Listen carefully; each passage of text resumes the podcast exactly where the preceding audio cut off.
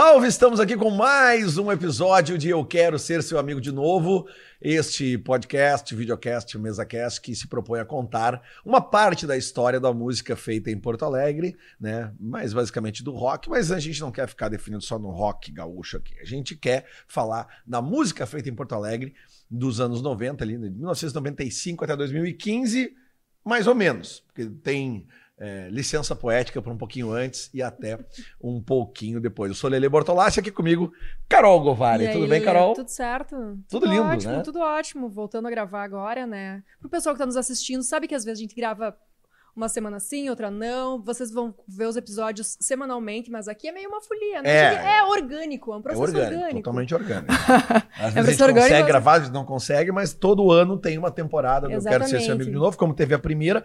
Aliás, fica a dica, se você quer ver a primeira temporada, você pode apertar agora no pause aí e para e vai lá ver a primeira temporada, depois volta pra cá, já vê a segunda e embala o cavalo. Ou se quer ver daqui também, que não é um... É, né? Consegue. O bom dos episódios É. é, que eles são. Alguns al- convidados é dividido, é, né? é ligado. é, os, os episódios são ligados, mas agora acho que tá rolando, consegue ver. Tipo, ah, quero ver um da primeira, quero ver um da É isso segunda. aí. Mas fique à vontade, Tá tá? rolando. Segue lá no Instagram, ah, Arroba EQSSADN. que são as iniciais, né? Que foi a arroba mais fácil que a gente conseguiu. Não é fácil, mas é- é fácil de achar, mas não foi fácil de, de E conseguir. decora, super decora É, depois. Hoje eu decorei, tipo. Ah, beleza. E agradecer sempre os nossos parceiros. Somos muito bem alimentados pela Montecchio Pizzaria. Somos muito bem hidratados pela Dado Beer. Somos muito bem registrados e fotografados pela Amora Imagens.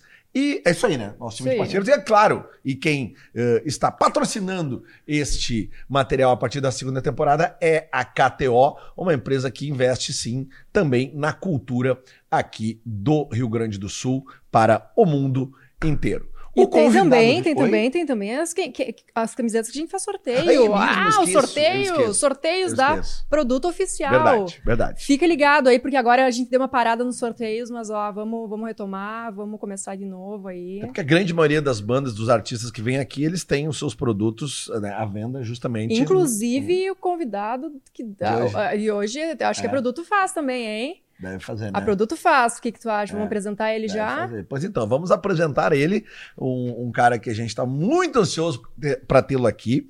É, é, é, sempre prometeu que vinha e veio. E esse aqui eu conheço de longa data e esse tem palavra. Quando ele fala que ele vai fazer, ele faz. Já comecei elogiando. Né? Começou bem. Tonho Croco, seja E aí, bem-vindo. Tonho? Uhul! Pô, Obrigada. tá Obrigado vocês, obrigado o convite. É, antes de mais nada, dois, duas pessoas que eu admiro muito, assim, e, e eu não faço podcast, né? Eu, eu- Sério? Eu, não faço podcast, eu Mas fiz... mesmo, né? Eu, Eu, te- eu quando deixei essa para, eu deixei na manga, assim, pra, só para falar aqui no, no programa. Eu fiz, eh, quando começou a pandemia, acho que já existiam podcasts Sim. antes, claro, Sim. mas eu acho que eu fiz o, nossa, qual que eu fiz o, o Podchair, uma coisa assim, sei lá, eu fiz, fiz um, um- um podcast, nem lembro o nome, cara. Mas eu comecei a ver os outros e o que eu fiz, assim, eu, eu entendi, cara, isso aqui é só pra embriagar a gente e a gente falar treta passada, coisa mal resolvida, né? Óbvio, por isso né? o nome. É isso, É. né? Por isso o nome. Ah, Eu escolhi esse nome de uma música seu da Cachorro de. Grande, É, né? é literalmente, É. ele. Vamos, vamos, vamos. Repete aí, Tonho, a gente vai usar como release. É, não, porque, até porque a, a Cachorro Grande, é, sem dúvida nenhuma, uh, foi das bandas que mais brigaram entre eles, né? é, mas todas as bandas também, as, É, claro. todas as bandas têm as Mas, suas mas tretas. aí, é, o, o outro agravante é que quase, quase sempre, né? Não tem jornalista no, nos podcasts. Aqui tem. Exatamente. E, e não sou Aí, eu, é a Carol. por isso que eu, por isso que eu abri essa exceção. Pô, e como jornalista Porque todo mundo vai assim, pô, o? Tony me disse não. Assim, cara, eu já disse não para uns, uns 30 podcasts. Eu tô ligada, eu e aí eu, eu. Não, eu, eu, eu sempre tento ver qual é que é assim. Às vezes até pode ter ali um jornalista lá. Mas são, são outras pessoas, né? Tipo, Cozinheiros do Bem tem o na lata, né? Então é o, é o Júlio Rita. Ele é cozinheiro. Sim. Mas tá fazendo podcast, tá te, te roubando teu emprego, sabe? que isso, sabe? Daí eu, não, não, cara, não, não, eu já fiz um e eu sei que vocês vão falar e. e- Mas outro. Então eu, eu queria também é, é, dizer que acho que eu, eu tenho que estar aqui para contar esse pedaço da história Com também do, certeza. do rock, não só rock gaúcho, né? Isso que, a gente- que tu falou, né? O rock ou os outros gêneros, né? Que eu, eu venho do música, rap, todo, da né? música. Eu venho E do rap, do um funk, do samba rock, pedido. do reggae, então todos Todas as vertentes musicais são sempre, foram sempre bem-vindas na Ultraman. Porque assim, ó, querendo ou não, a ideia desse, desse projeto aqui é registrar né, uma história da qual tu é parte né, Oh. vivíssima, fundamental.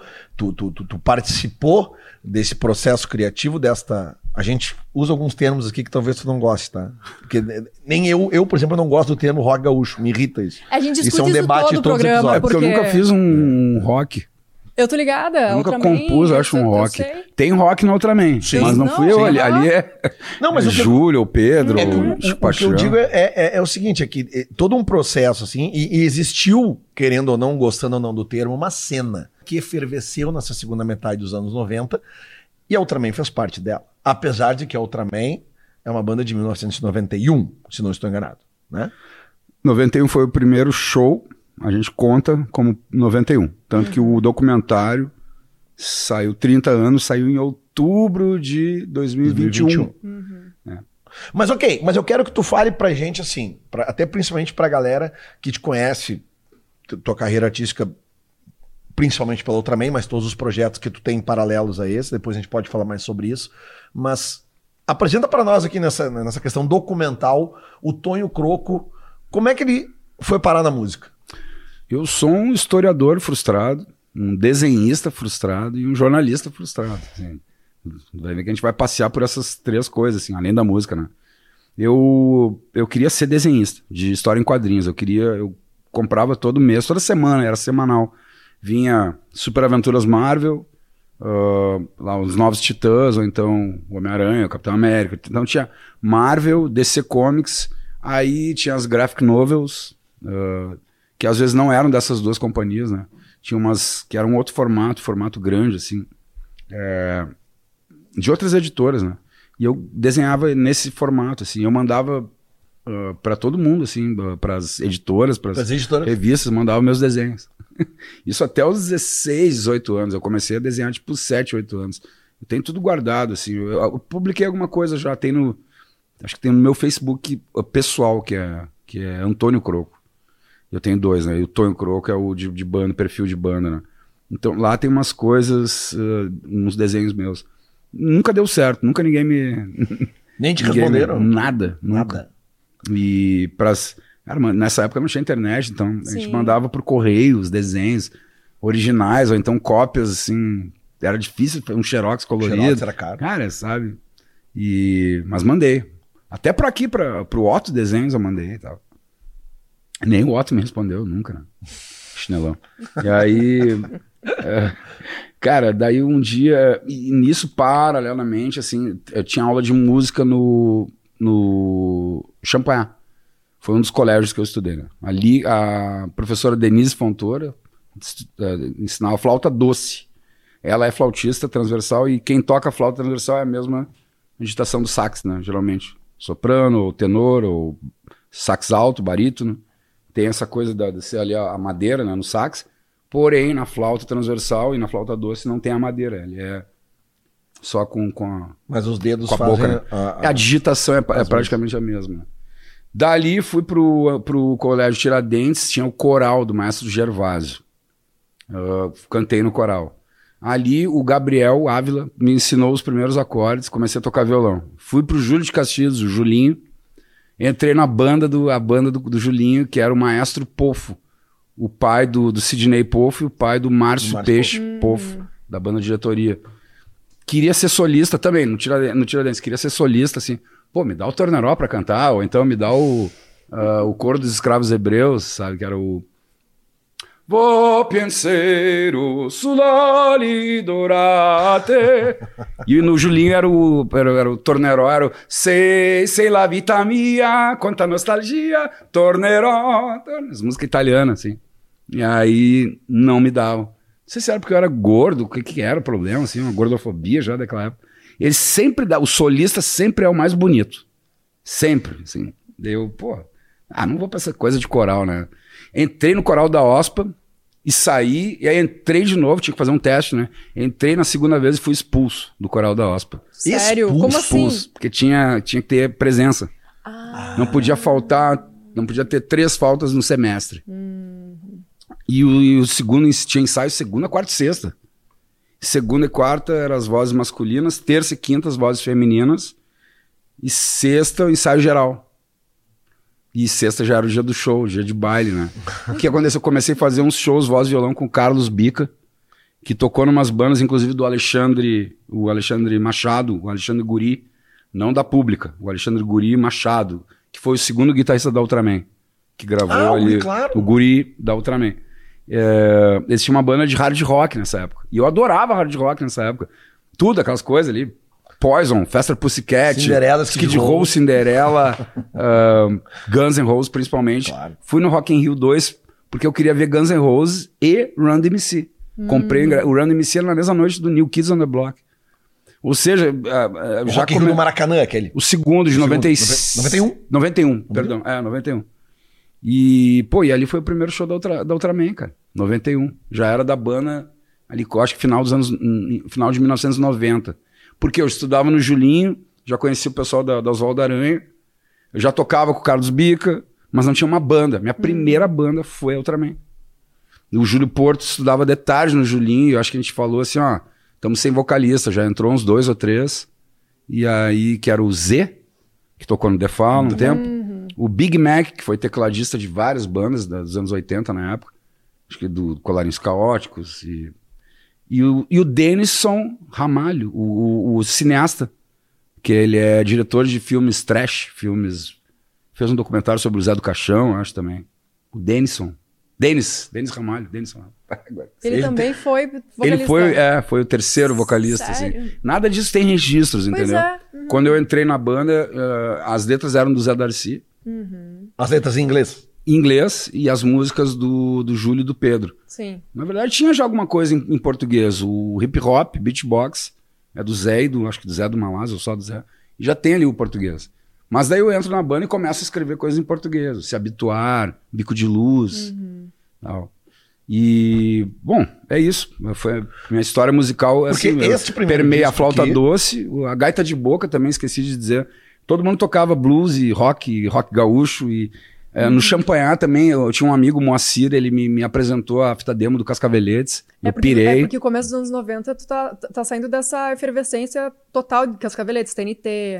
Isso, mas da eu chego no, Rua, no né? Pois Tiradentes, tem um outro amigo meu lá, ele me mostra uma fita cassete com, ah, com Run DMC, Public Enemy, e do outro lado, a fita cassete tinha o Cultura de Rua, Tô- que era uma coletânea de 85, 86, 86 sei lá. Isso caracteriza Que muito tinha- essas bandas que começaram nos anos 90, né? Desculpa. Exato. É muito, né? Sim. A comunidade também, né? Que vai. Essa nova vertente do rock feito em Porto Alegre, no caso, vem muito a partir dessas, dessas novas influências, né? Isso é muito foda. O The Fala já tinha feito Ah, rap sim, ali no, no segundo disco deles, Ah. assim, escancaradamente. E eu, Sim. o que que é isso, sabe? E tocava na, na rádio já, o Como Vovó Já Dizia, que era a Sim. versão do Raul Seixas, Uhum. é, mas já com rap. E engraçado que eles estavam saindo já do, do, do, do primeiro disco, que era um pós-punk, entram nesse segundo disco, que é rap, com outras coisas.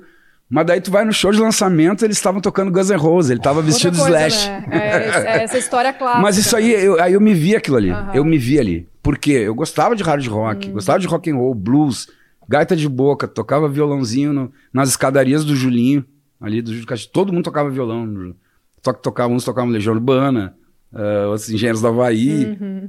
E eu tocava blues, gaita de boca e gostava de, de hard rock, mas conhecia o conhecia e tipo tava disposto a fazer uma banda, ah, fazer uma banda cantando rap, né? Uhum. Que eram as coisas do, do, do cultura de rua, Taíde, MC Jack, Metralhas, essa galera assim chegou junto com o The Fala pra mim. E, e, e no lado A, né? O lado A, Public Enemy, Beast Boys, Run DMC, tudo chegou junto pra gente. Ai, deu essa misturança Não, é, e, a- e teve. foda pra caralho. Tu vê que é- legal é, ele contar isso de que em 91 ele foi pro, pro, pro Rock in Rio pra ver o, o, O Guns, o Guns e o Run E o DMC. o. Run DMC. E isso acabou. Tu já tinha Ultraman nesse caso, né? Mas, Te- Tu já fazia parte. Mas Não, olha que loucura. Eu acho que foi assim, ó. O primeiro show da Ultraman, em 91, foi em junho ou julho. E o, o Rock in Rio foi em janeiro, fevereiro. Isso. Então, então certamente. Era no verão, Tá. entendeu? Esses shows devem ter te pilhado mais ainda. Que foi uma coisa que o Malenotti nos contou aqui também, que os acusovulados é, é, Foram pro eles- Stray Cats, pro show do Exatamente. Stray Exatamente. Cats. Eles foram ver os Stray a. Cats e depois quando eles voltaram, né, a, a- a- a banda a- acabou surgindo. Mas então, nesse caso, Não então, foi o meu caso. Já tinha, a gente já Já estava tinha, ensaiando sim, com já- a outra aham, mente. já. Mas claro Sim. que ajudou a, a, a- a, fortalecer a coisa, assim, digamos, né? Porque daí realmente tu tava já. Porque, como tu disse, tu, tu gostava de rock, de blues e tal, ãh, e, e tu entrou numa banda que tinha letras basicamente em, em inglês, em inglês, algumas em português, mas tu não compôs nenhum rock. Tu entrou com, com, com essa tua. Tu gostava de rock, mas tu entrou compondo na Ultraman Sim. algo que não era rock. Sim. Rap. Entrei compondo rap e música brasileira. Ou então, as melodias que eu, que eu cantava ali eram melodias de música brasileira. Chorar não vale nada. Verdade, verdade. Ainda mais se for. Dá pra tu botar no samba enredo isso. Dá pra tu Verdade. botar em outra plataforma, no caso. Verdade, claro, claro. Ah, mas o bico de luz é. Ah, ih, meu irmão, eu quero luz, não quero. Já é rap, entendeu? Sim. E eles estavam. Com... E outra, eles odiavam hard rock. Isso que era engraçado. Eu chegava, pô, meu, olha só aquelas baladas. Eu gostava mais das baladas hard rock, assim. Né, Aquelas Modern Words, coisas. Patience. sabe? E aí eles odiavam isso. E eles que eu digo, o Zé, o Júlio e o Pedro, assim.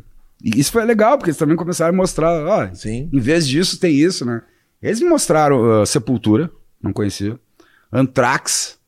Ah, e aí tinha aquela música do Anthrax com o Public Enemy, Public que era o. Bring the Noise, Bring the Noise. que era a música do Public. Eles regravaram com, né? Tudo a gente ouvia era, tinha peso e groove, né? Ah, putz, aquela Biohazard. Até o próprio Rage Against the Machine a gente escutou lá na, naquela... Na galeria... Uma galeria, tinha uma loja, Sound and Vision, lembra? Sim, Que era bem lá na, na esquina da, da Quintino, com a Cristóvão. O Dudu, ele era o, o cara que atendia lá da, da loja. E ele, cara, isso aqui parece vocês, assim. E ele botou o primeiro do Rage Against the Machine. A gente, caralho, sabe? Tipo, porque era rock, era pesado e também tinha groove, tinha Groovizão, rap né? na letra, né? E a gente se sentiu assim, pô, estamos fazendo uma coisa meio moderna. No pra Brasil, época, né? No Brasil alguém já tinha feito isso? O Só o The The Fala. Fala. The Fala. né? Eu acho que o Gueto, ele também é dessa época. G-U-E-T. Tô Ó, ligado. Gueto. Tinha, tinha uma banda também lá de São Paulo.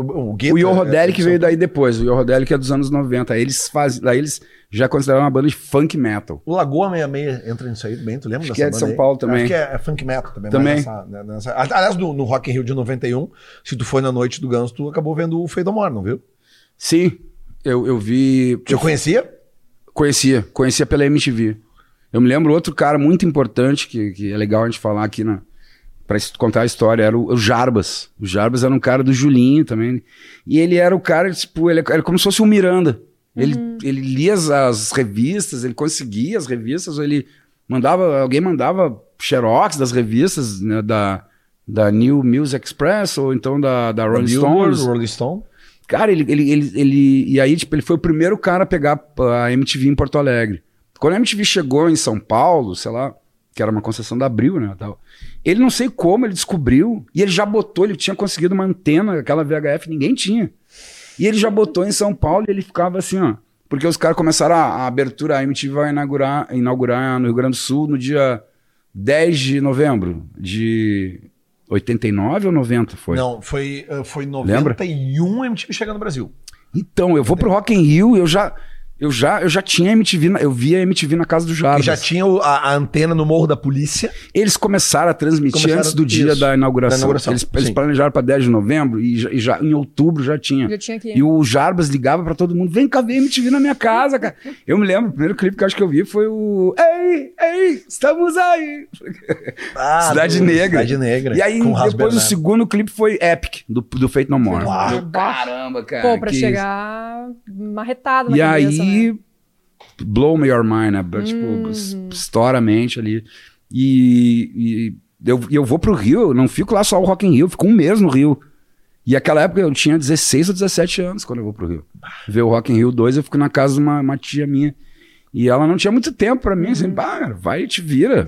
Aqui é Copacabana, aí tem um túnel aqui, ó, te vira. Tem um ônibus ou vai a pé. Não dá nada, tu é homem, tu é sozinho, tu não E tem tu chegou dinheiro. a ter algum, algum Tem dinheiro, contato tem, né? com, com rock feito no Rio de Janeiro nessa época? Ou underground? Que seja? Nessa época não. Nessa época eu turistão, assim, né, cara? Fui lá pra ver o Rock in Rio. Nos outros dias, pô, fui ver Pão de Açúcar, Corcovado, Claro, Paraty. Clássico, né? fiquei Primeira um dia Rio. inteiro em Paraty. Então foi um mês assim só.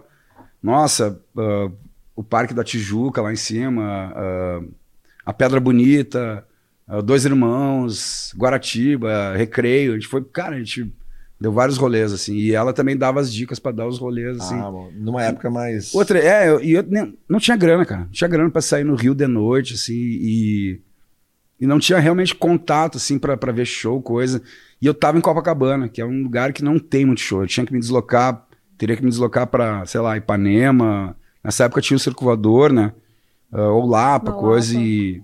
Sei lá, não rolou, cara. Não rolou. Eu- o que eu vi de show, assim, eu vi, eu vi uns quatro ou cinco noites do Rock in Rio. Eu também fui na noite do metal.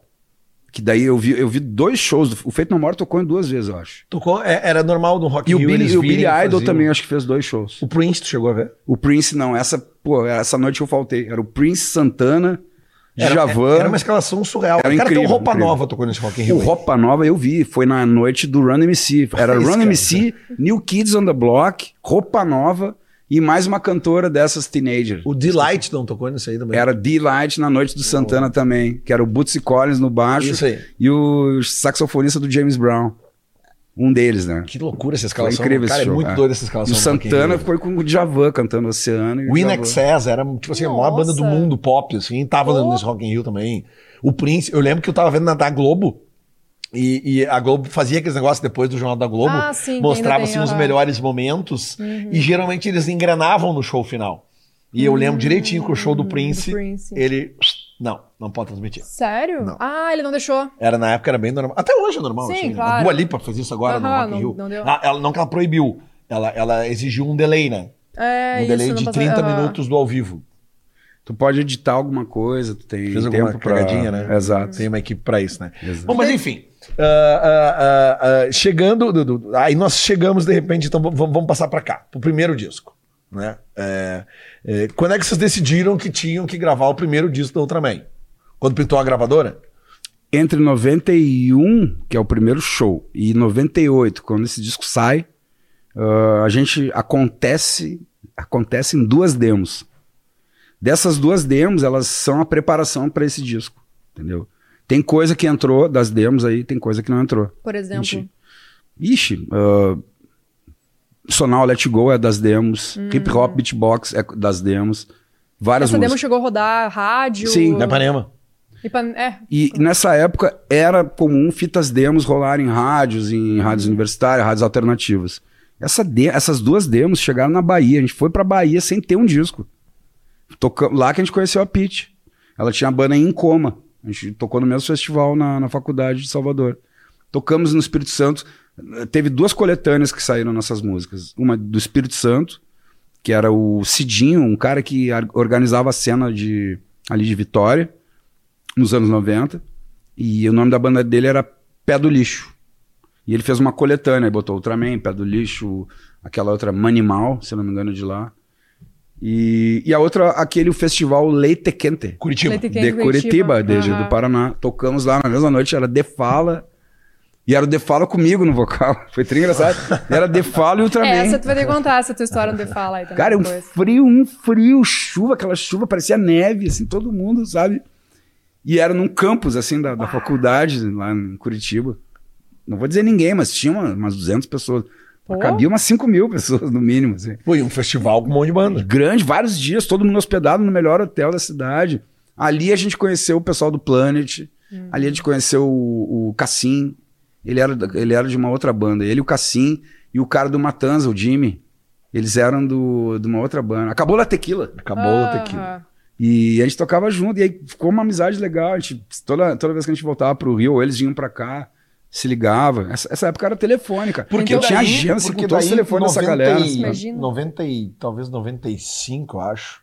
Não, 96 que eu acho. Quando eu te conheci lá naquela função bafo de bira e tal, é, que, que, que eu te conheci, tu, tu, tu, tu, tu era vocal da Black Master.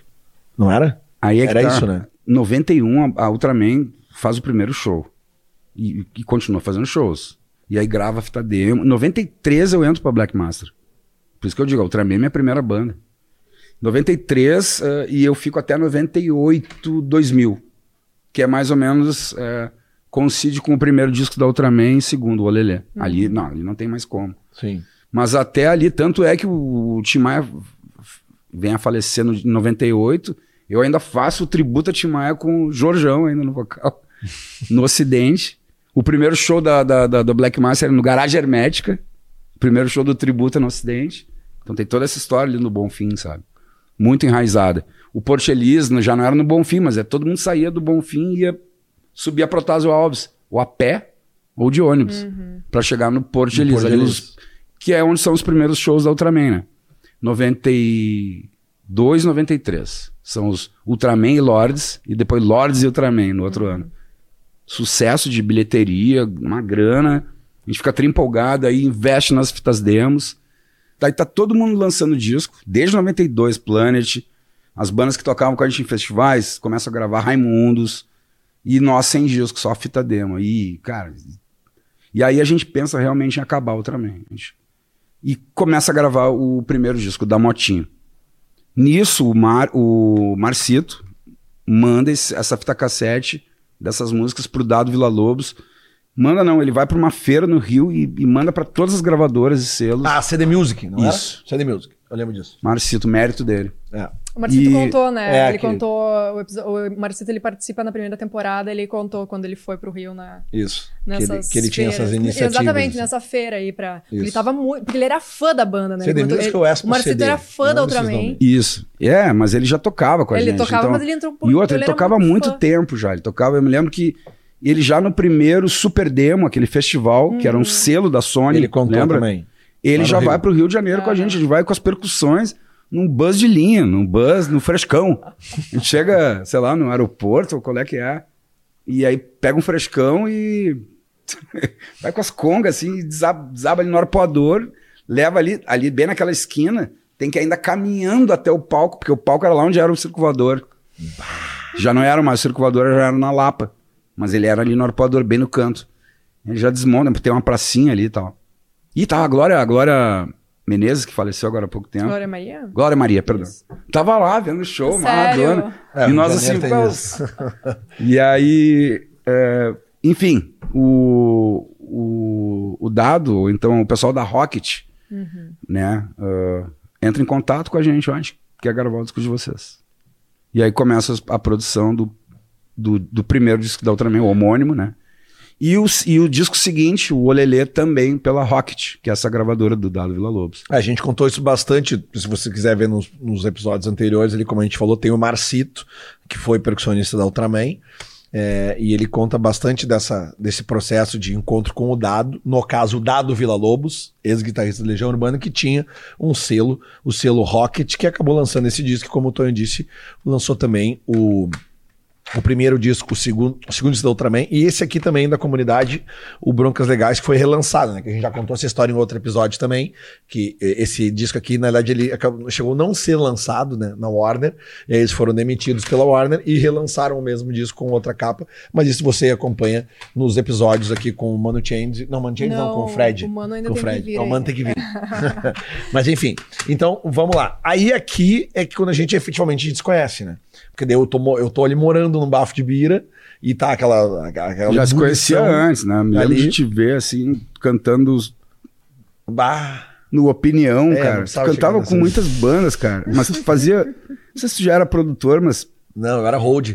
Hold. Tu era hold, mas cantava uma ou duas. Não sei se foi da Cactus Jack. Era da assim. Cooks. Da Cooks. É. Tinha um momento que Caramba. eles tocavam uns Green Day e eu ia lá cantar lá. Sério, cantou essa aquela Watch que tu Shoes, Man's tinha Cat Rancid. Tu cantava essa do Rancid, Rancid. tu cantava umas assim... As mais mais pogo. Os, os, Bem punk pogo. rock Sério? pop anos 90, assim. Pô, É. esse cara é um punk, ninguém acredita, né? Esse cara é um punk não, hoje em dia, de boutique. Né, punk de boutique.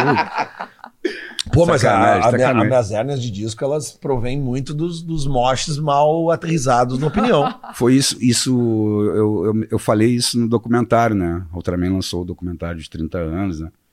E que a gente, a gente. O primeiro show da Ultraman, que foi lá em 91, foi em Ipanema. A galera subiu no palco e, e começou a dar mosh, Uhum. né? Stage dive e tal. E o pessoal desligou o equipamento, porque, pá, isso Esse vai, galera não alguém vai se machucar, ou É então. verdade. Ou então vai quebrar o Isso. equipamento, né? E aí a gente, pô, mosh, mosh it up. Tem uma música que tem nas Sim. demos e não tem nos discos, que é o mosh it up. A gente falava sobre isso. É, depois, cara, isso começa a fugir do controle. Muitos amigos se machucam, começam a se machucar. Ah, me machuquei feio, E cara. aí, tu, o punk, assim, as pessoas que quebra joelho, a Teve um costela. show- Sério, de quebrar, quebrar membro. Se assim, quebrar tipo, mesmo, cara, cara. eu- eu tomei um De tombo. hospital, gastar dinheiro. Isso. Coisa que faz mal à saúde. Tu lembra do, do- daquela banda de hardcore só de Hare Krishna, o Shelter? Claro. Essa banda veio tocar em Porto Alegre. Essa Sim, banda sim. tinha uma música hi- chamada Here We Go, estouradaça na MTV. Era uma banda de hardcore só com Hare Krishna. Ninguém comia carne, ninguém É, bebia tipo, álcool. era muito doido. Os caras vestidos mesmo de Hare Krishna e mandando hardcore. Eu fui, eles tocaram na opinião. E devia ter sido, sei lá, edge, cara, assim, umas parada. 200 Straight pessoas, edge, 300 no máximo. E a galera subindo no palco se jogando. E, a- e como tava todo mundo ali, né, Aham. pegando, se chutando, havia um respeito. Todo mundo segurava todo mundo. Sim. E tem um momento desse que eu me jogo, e aí os caras pegam e me levantam pra cima. Né? Tu te joga, os caras te pegam, te levantam de novo, tu cai nos braços, eles te levantam de novo. Na segunda levantada, eu viro de costas, assim. Cara, e quando eu caio, ninguém me segura, eu me estatelo no chão, de costas, assim, cara, de uma altura. E eu me lembro até hoje da dor aqui, assim, no, sabe, aqui, na- na- um pouquinho acima do corte. Quebrei, quebrei, né, cara? Saí aqui, ai, ai, ai, não, mas vamos lá, e chutação, babá. E aí no outro dia, dor e dor, cara, isso aí deve ter sido ali. 99 ali, 98, não sei, não lembro direito, 97 É, era talvez. Essa época que ainda. E disso ainda- eu comecei a ter problema de coluna. Não sei se foi de lá, Sério? mas é uma coincidência, assim. Eu fui e o- vários se quebraram nesses troços. Tu lembra aquele show do Rato de Porão no Araújo Viana? Ainda era aberto. Aberto, sim. E aí foi, o- foi o. Acho que foi o último show do Rato de Porão no Araújo Viana na vida deles, que daí todo mundo quebrou. As cadeiras eram feitas de, de uma arquibancada de, de madeira, assim. Cimento e madeira. Aí quebrava e aí virava uma. e todo mundo começava a jogar neles, porque é todo mundo ficava cuspindo o show inteiro no Rato de Porão, no gordo. Esse foi E outras, umas pessoas subiam no palco pra tentar bater nele. Isso. Tava assim um bagulho fora Ah, de controle. legal, E os holds deles com, com, com taco de beisebol. Meu Deus do céu. Assim, e batiam nuns. Cara, e, eu, e tinha um fosso. Até hoje tem esse Sim. fosso ali na- no Araújo, né? Cara, eu inventei de ali. Eu me lembro que alguém, um cara deu um moche assim, cara, e caiu na minha cabeça. E a minha cabeça fez assim. Sabe? E como tu falou, eu me lembro até hoje a dor, a, dor, sensação cara, a dor. que é alguém cair em cima da tua cabeça, assim. Cara, foi assim, ó. Meu Cara, eu Deus. saí assim, fui sentar lá. Cara, deu mais três músicas, eu, ó, acabou, acabou o show, cara, não tem condição. Todo mundo querendo me matar, todo mundo jogando pau assim pro, pro, pro palco, cuspindo nele, tentando bater nele. E, cara, ele não aguentava mais. E, Porque tipo, ó, esse- cara, acabou o shows, quando Deu assim, ó, deu cinco, seis músicas, isso, todo esse caos. E aí, bum, começa a expulsar a gente, a polícia toda, a polícia de choque tá toda na Oswaldo Aranha. Sim. Foi o dia que eu mais apanhei da polícia na vida, cara. E eu falei, cara, não fiz nada, não quebrei nada. Pá, Não interessa, sai daqui, João Gordo. Sai, Sai, daqui, João Gordo. sai. Me chamavam João Gordo porque eu era gordo. sai daqui, sai É. daqui. e o outro, eu nem, eu nem dava moche, cara. Ninguém me segurava. Eu tentei uma vez só. Eu era gordo, cara. Eu cheguei a ter 120 quilos. E eu, uma vez eu tentei do Porto Elisa, assim, puf, caras até tentaram, assim, "Ah", mas não, não aguentaram e caí no chão, assim. Eu me Nunca lembro, vou dar eu moche. de um show de vocês também, Tonho, antes da gente se conhecer, num bar que tinha ali na Dom Pedro, que hoje é perimetral, chamado Paisley Park. Na Sim. frente do Publicitar Café. Era o auge do Loló, cara. A gente levou um monte de Loló pro, pro show. Se eu não me engano, era o de Martino, era o produtor É, da, isso, da noite. isso, da casa, Não era isso. o dono da casa, mas era o produtor. E ele tava tipo, ah, vamos levar umas bandas novas, assim. Ele, vai, se arrependeu, né, cara? E nós, Ah, assim, eu ó, lembro que era um. era muita coisa, muito assim, ó, foda-se. Era, Era uma assim, a gente, loucurada. não, vamos ter uma banda pra estourar, vamos ter uma Sim, banda pra, pra, pra, tocar sabe, pra fazer business, fazer logotipo, sabe? nada. A gente queria fazer banda, sabe, pra, a gente queria fazer show no Porto Elise para dar moche. Uhum. Pra se atirar, É, pra... cara, eu, eu A lembro. gente queria assim, fazer rap com peso, do- a gente sabia que aquilo não ia rodar no Jornal do Almoço, a gente sabia que aquilo não ia rodar na, na Atlântida, nas rádios, na comerciais, nem na Ipanema a gente, sabe, tava... Então, o plano não era esse. O plano é, não era. no começo era se divertir, fazer E moche. aquilo era uma época que era permitido fumar Ah, dentro sim, dos claro. ambientes. Uhum. E eu lembro desse show, porque era um lugar que devia caber, assim, sei lá, umas 300 pessoas Uhum. no máximo. O palco era meio de lado e eu lembro que era uma névoa, assim, sabe? Eu, eu só lembro, ah, eu lembro que eu tava muito bêbado, eu tomava... E eu me lembro do camarim, com Cara, cheiro de, de, de loló, Eu cara, lembro de assim. uns gritos teu no palco do microfone assim: vamos todo mundo tirar a roupa! Cara, era assim. A gente tava, olha só que loucura, a gente tava vestido de mulher esse show. Todo, Ah, isso eu tipo, já não lembro. todos nós tava, era tipo, ah, o que, que a gente vai fazer nesse show? Vamos dar moche, vamos coisa, vamos... Todo, eu fui com um vestido da minha mãe ou da minha avó, uma coisa assim. Tem, que que acontece? Olha só, a gente era louco, mas a gente era sortudo também, cara. Nesse dia, a, a, a revista número um de skate era a Tribo. A Sim, Tribo Skate. Os caras desembarcam em Porto Alegre e mandam uma equipe de, de filmagem pro nosso show. Sem saber, não falaram nada. No outro mês, bum, na, na- dentro da, da, da tribo, fotos do show da Ultraman. Cara, a gente tinha mais sorte do que juízo, né, cara? É, eu já não lembrava que e, você e estava nem eu aí, só cara, e depois falando isso. o, o Di Martino vinha falar comigo, até hoje ele me fala, pá, mas aquele show, cara. Eu só me lembro que é o seguinte, acabou o show, aquele fedor de loló no camarim, uma loira sentada no teu colo, pelada, quase pelada, e tu mandando, sei lá, as pessoas, tire a roupa. a É, roupa aí, cara. Não, eu me lembro de no palco falando isso. Sabe? Tira a roupa aí, cara. É, é, é, é que realmente é, é, é, né, A gente tá falando de, de, Nos anos de 90. mais do que ele- 30 aham. anos atrás. Sim. Né? 30 e poucos anos atrás. E eu me lembro, cara, eu, eu não me lembro das pessoas muito, assim. Mas eu me lembro dos shows, assim. Uhum. Eu me lembro, sabe? Os caras, oh, meu, tu te lembra daquele show? Assim, eu, fala um pouquinho, assim. Ah, foi no Paisley Park. Puf, me lembro. Vem Sim, todo assim. sabe? Vem. Mas Vem. tu deve ter alguma Algumas história coisas. boa nesses 30 anos, hein?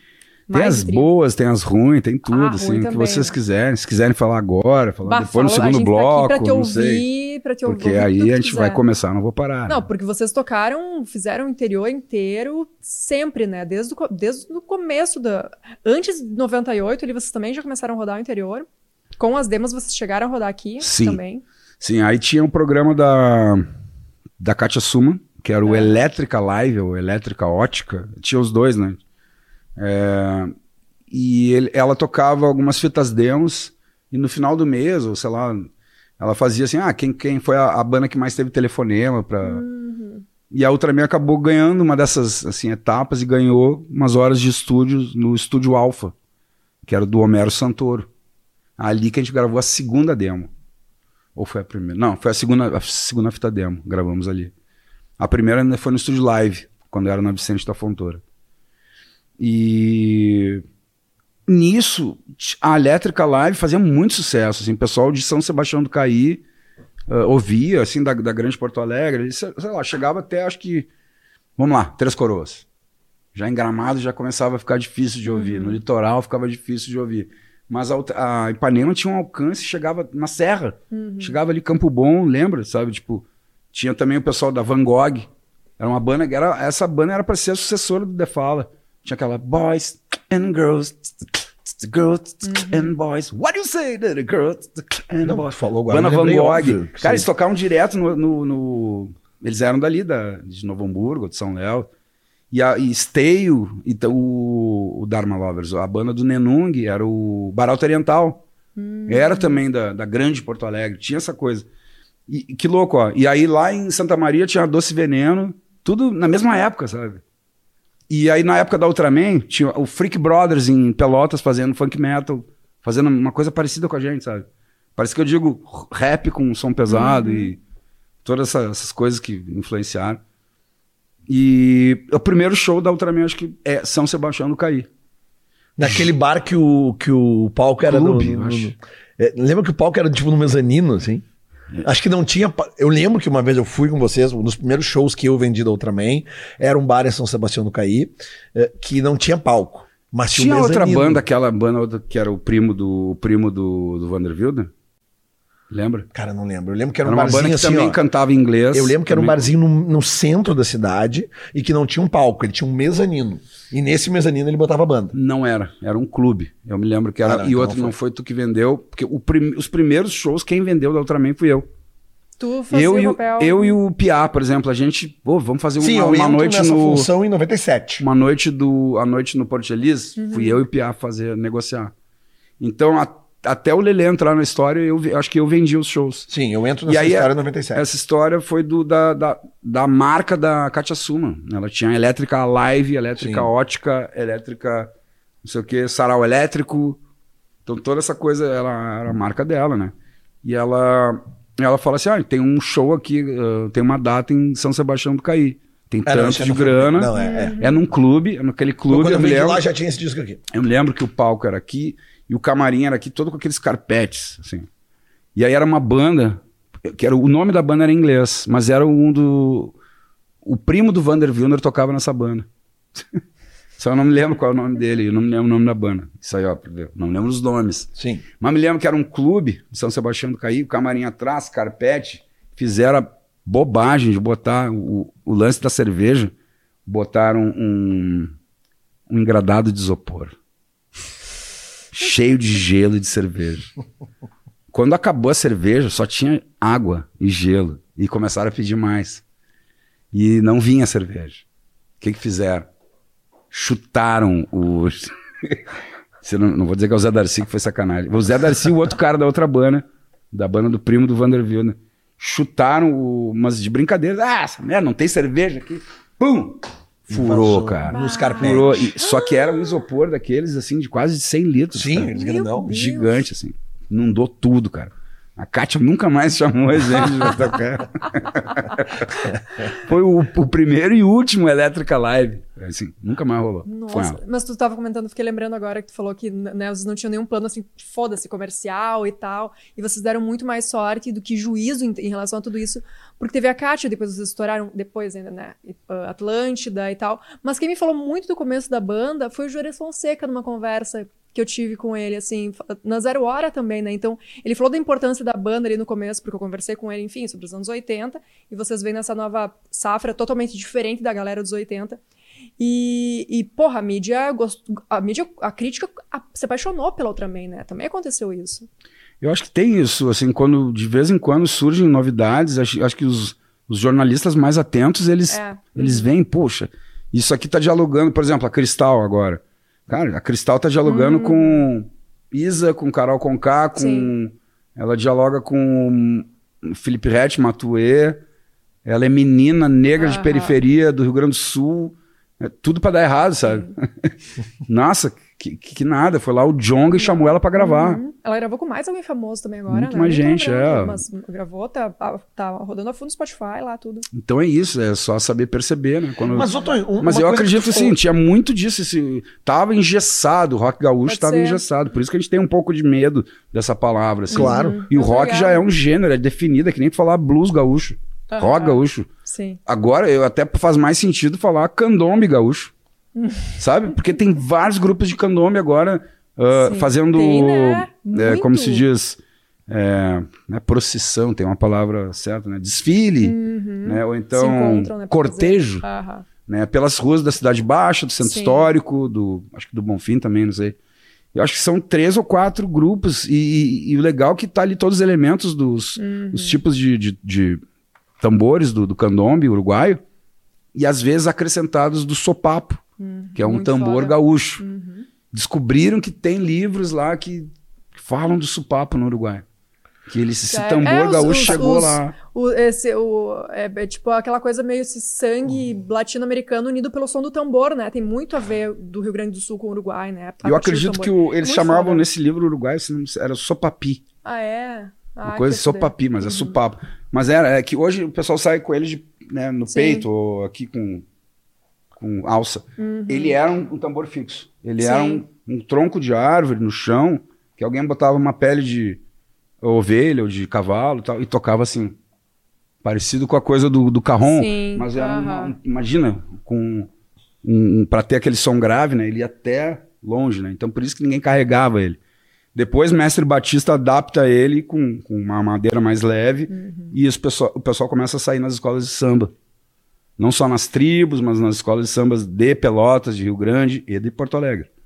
Mas isso aí é outra história. Não, o mas carnaval, mas a, é legal. Não, é, tem- a música. A gente diz, a gente. E tem tudo a ver, porque tu estava falando dos vários gêneros musicais que influenciaram todos vocês no Ultraman, porque tem, tem essa questão meio ah, gaúcha também, do, do- Eu lembro que o Malaz uma vez me falou que vocês eram bem cria, tipo, quase do Galpão Crioulo e do MTV, era meio uma junção, assim, tipo, Sim, juntou muito isso. Mas sempre com um pé atrás, com esse Com o tradicionalismo. é. exato, não, É um ca- quase um anti-gauchismo. Aham, O Exatamente. Pelé, ele é um. Ele É, é, eu- quero tocar no, no, no Todos- Peleia no- no, Aham. no nosso próximo episódio, tá? Porque Sim. esse aqui eu, eu, eu quero. A gente tem que encaminhar o final dele por causa do tempo, né? Porque também quer tempo de E tu vai, tu vai fazer mais um com a gente com certeza. aqui. Não me deixa falar demais. Tem Aí, Não, vou. é que assim, ó, é que eu quero te perguntar uma coisa que eu acho que é importante pra gente abordar nesse aqui. Vocês começaram a fazer esses festivais no centro do, do, do, do pa- no centro do país, não, pelo país, como tu disse, foram tocar na Bahia, foram tocar em Curitiba, foram tocar onde mais no Rio de Janeiro, Brasília, um São Brasília Paulo, e. Minas, Espírito Santo. E aí, qual era o impacto de vocês chegarem nesses lugares, uma banda gaúcha, porque existia já um estereótipo de rock gaúcho naquela época, que era aquela coisa mais que remetia ao rock mesmo, né? A coisa do terninha, o rock mais básico, aquela coisa mais Rolling Stones, etc. Beatles, tá? Como é que era o impacto da chegada de uma banda com tanta influência sendo do Rio Grande do Sul? Teve, teve tudo. Teve boa recepção por alguns. Uh, por alguma parte do público, de rádio, de, né, de televisão. Como a Rocket era do Rio de Janeiro ali, a gente foi super bem, eu acho que foi bem envolvido, né? Daí para poder desenvolver, né? Não adianta só tu te envolver, uhum. tu tem que desenvolver a coisa, né? Então, uh, ali a gente conseguiu diálogos com, com outros artistas, com, com, com o público, etc. Daí vem São Paulo, que é, é, daí já é o, o, disco da O Incrível Caso. Uhum. Ele é para uma gravadora Sun Records de São Paulo. Que, os caras nos colocam no interior de São Paulo. Sim, eu me lembro de fazer rádios, fazer. Eu e um outro motorista, assim, outro um divulgador assim, da rádio, ficar dias, dias só eu e ele indo de rádio em rádio no, no estado inteiro. E ali eu vejo uma, uma um pouco de. Uh, uma barreira, assim. Uh, por ser gaúcho, uhum. por não entenderem a nossa música e por estarem já no auge absoluto, assim, Charlie Brown. Não o auge, mas assim, o Charlie Brown, quando, quando chegou, já chegou. Isso é 2000, 2003, né? 2000 e... Já é o segundo disco, já, é. Uh -huh. Mas é quando a gente começa a entrar em São Paulo, porque uhum. até, até 2000 ah, o alcance, eu acho, da, da Rocket Isso. vinha muito ali do Rio. Uhum. As tentativas de São Paulo eram sempre, para mim, na minha percepção, sempre muito tímidas, assim. E aí quando vem, sim, aí vem a Sun Records, sim. Aí a gente, pô, aí tá tocando na, ah, na Transamérica, tá tocando na Jovem Pan, tá tocando na Rádio Rock de São Paulo. Clipe com o Og, no, no, no, um dos melhores skatistas do Brasil na época, sabe? Coisas. Pô, a gente vê ali, né, o trabalho andando e fazendo show com uma banda parceira em São Paulo foi o Rumbora, o, o Tijuana, quem mais? Teve alguns grupos assim, algumas. Né, exato. Mas a gente, pá, a gente vê muito assim, muito domínio jabaculê assim do, do, do, do Charlie Brown Jr. Ah, uns caras até me falando assim de rádio, ó, oh, os caras, eles pagam não só para tocar, eles pagam para não tocar outros, outros caras parecidos. É um clássico, né? Esse é, infelizmente, Isso, eu, eu senti ali uhum. servindo o chapéu, sabe? Uhum. porque assim parecia que só tinha espaço para eles, cara. Uhum. E nessa época, nossa, eu achava assim, Charlie Brown muito ruim mesmo, assim. Depois eu acho que foi melhorando um pouco de uhum. letra, assim, ele, ele ficou um, um poeta é, e... mesmo, assim, um poeta do skate, assim, uhum. sabe? Não, e até porque Mas isso... eu não gostava dos primeiros discos ali. Mas esses as coisas ali, tipo, era viadinha de merda. De gravadora, né? Que, que isso, era sabe? uma coisa de claro gravadora, né? Umas coisas meio homofóbicas, uns, uns... sempre foi para pra mim um, um, cara violento, sabe? Uma banda violenta, sabe? E não na música, a música violenta, mas no, assim. Porque o skate também é né? é uma arma, né, mano? Ah, eu ando skate, então. Sim, sim. Então eu sentia isso quando eles tocavam com a gente, ou quando tinha essa coisa, assim, não, não pagavam muito pau pra nós, assim. Então eu senti isso, assim, coisa em São Paulo, né? Uhum. em compensação, aqui no, no, no, no, rock, no, rock, no, planeta, no planeta Atlântida, eu vi os, todos os Charlie Brown assistindo o show do Racionais no palco. Assim, uhum. pagando muito pau. Aí, tipo, aí quando acabou o show, acho que os caras foram meio que, e aí, e aí, tipo, os caras nem passaram, nem, que, esses brancos. Saíram fora, assim. Pra tu ver, né? O, é, não. Mas, é. mas era isso, eu sentia um pouco disso, assim, respondendo essa coisa da. Sim. Por que que não acontece às vezes, né? É, mas essa é uma das grandes perguntas que a gente faz aqui, né? É, nisso aqui, é justamente isso. É por, por que que não deu certo fora daqui? É. Né? Daí a gente volta, né? Sai dessa coisa dos primeiros, primeiros dois discos Rio o terceiro São Paulo, meio que volta para Porto Alegre.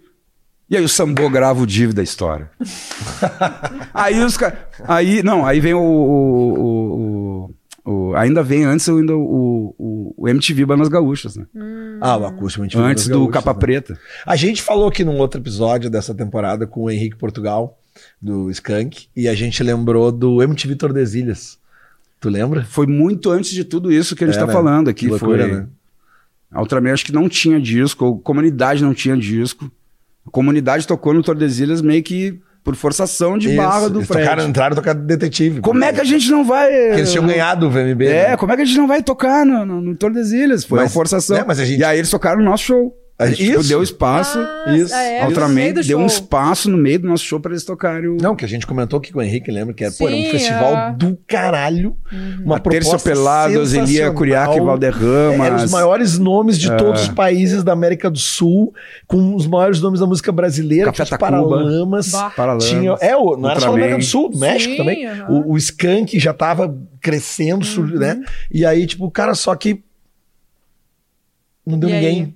Porque as Bah. pessoas não entenderam aquilo. Não entenderam o conceito do festival. Não né? entenderam, não entenderam.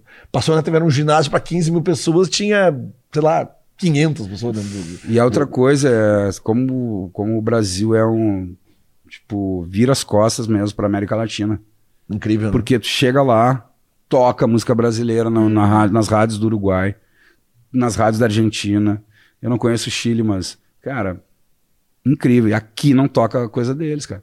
Claro, a gente tem alguns programas, assim, pontuais, né?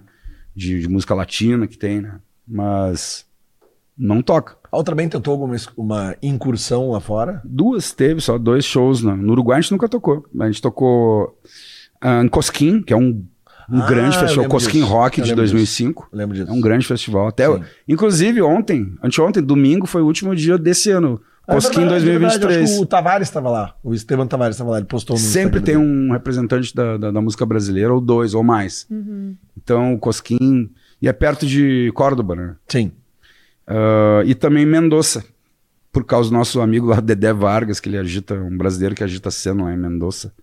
Teve um festival lá, nos chamaram também, foi tocar isso. Quando a gente voltou ali depois, é 2013, né? Que a gente teve aquela parada de 2008 a 2013, a gente parou, né? E a Vamos gente falar, volta vamos com falar. 2013 e tocamos em Mendoza. Vamos falar sobre isso. Eu acho que a gente encerra aqui com essa primeira fase de Ultraman, né? Essa história pessoal do Tonho, uma primeira fase de Ultraman, com algumas pinceladas do resto.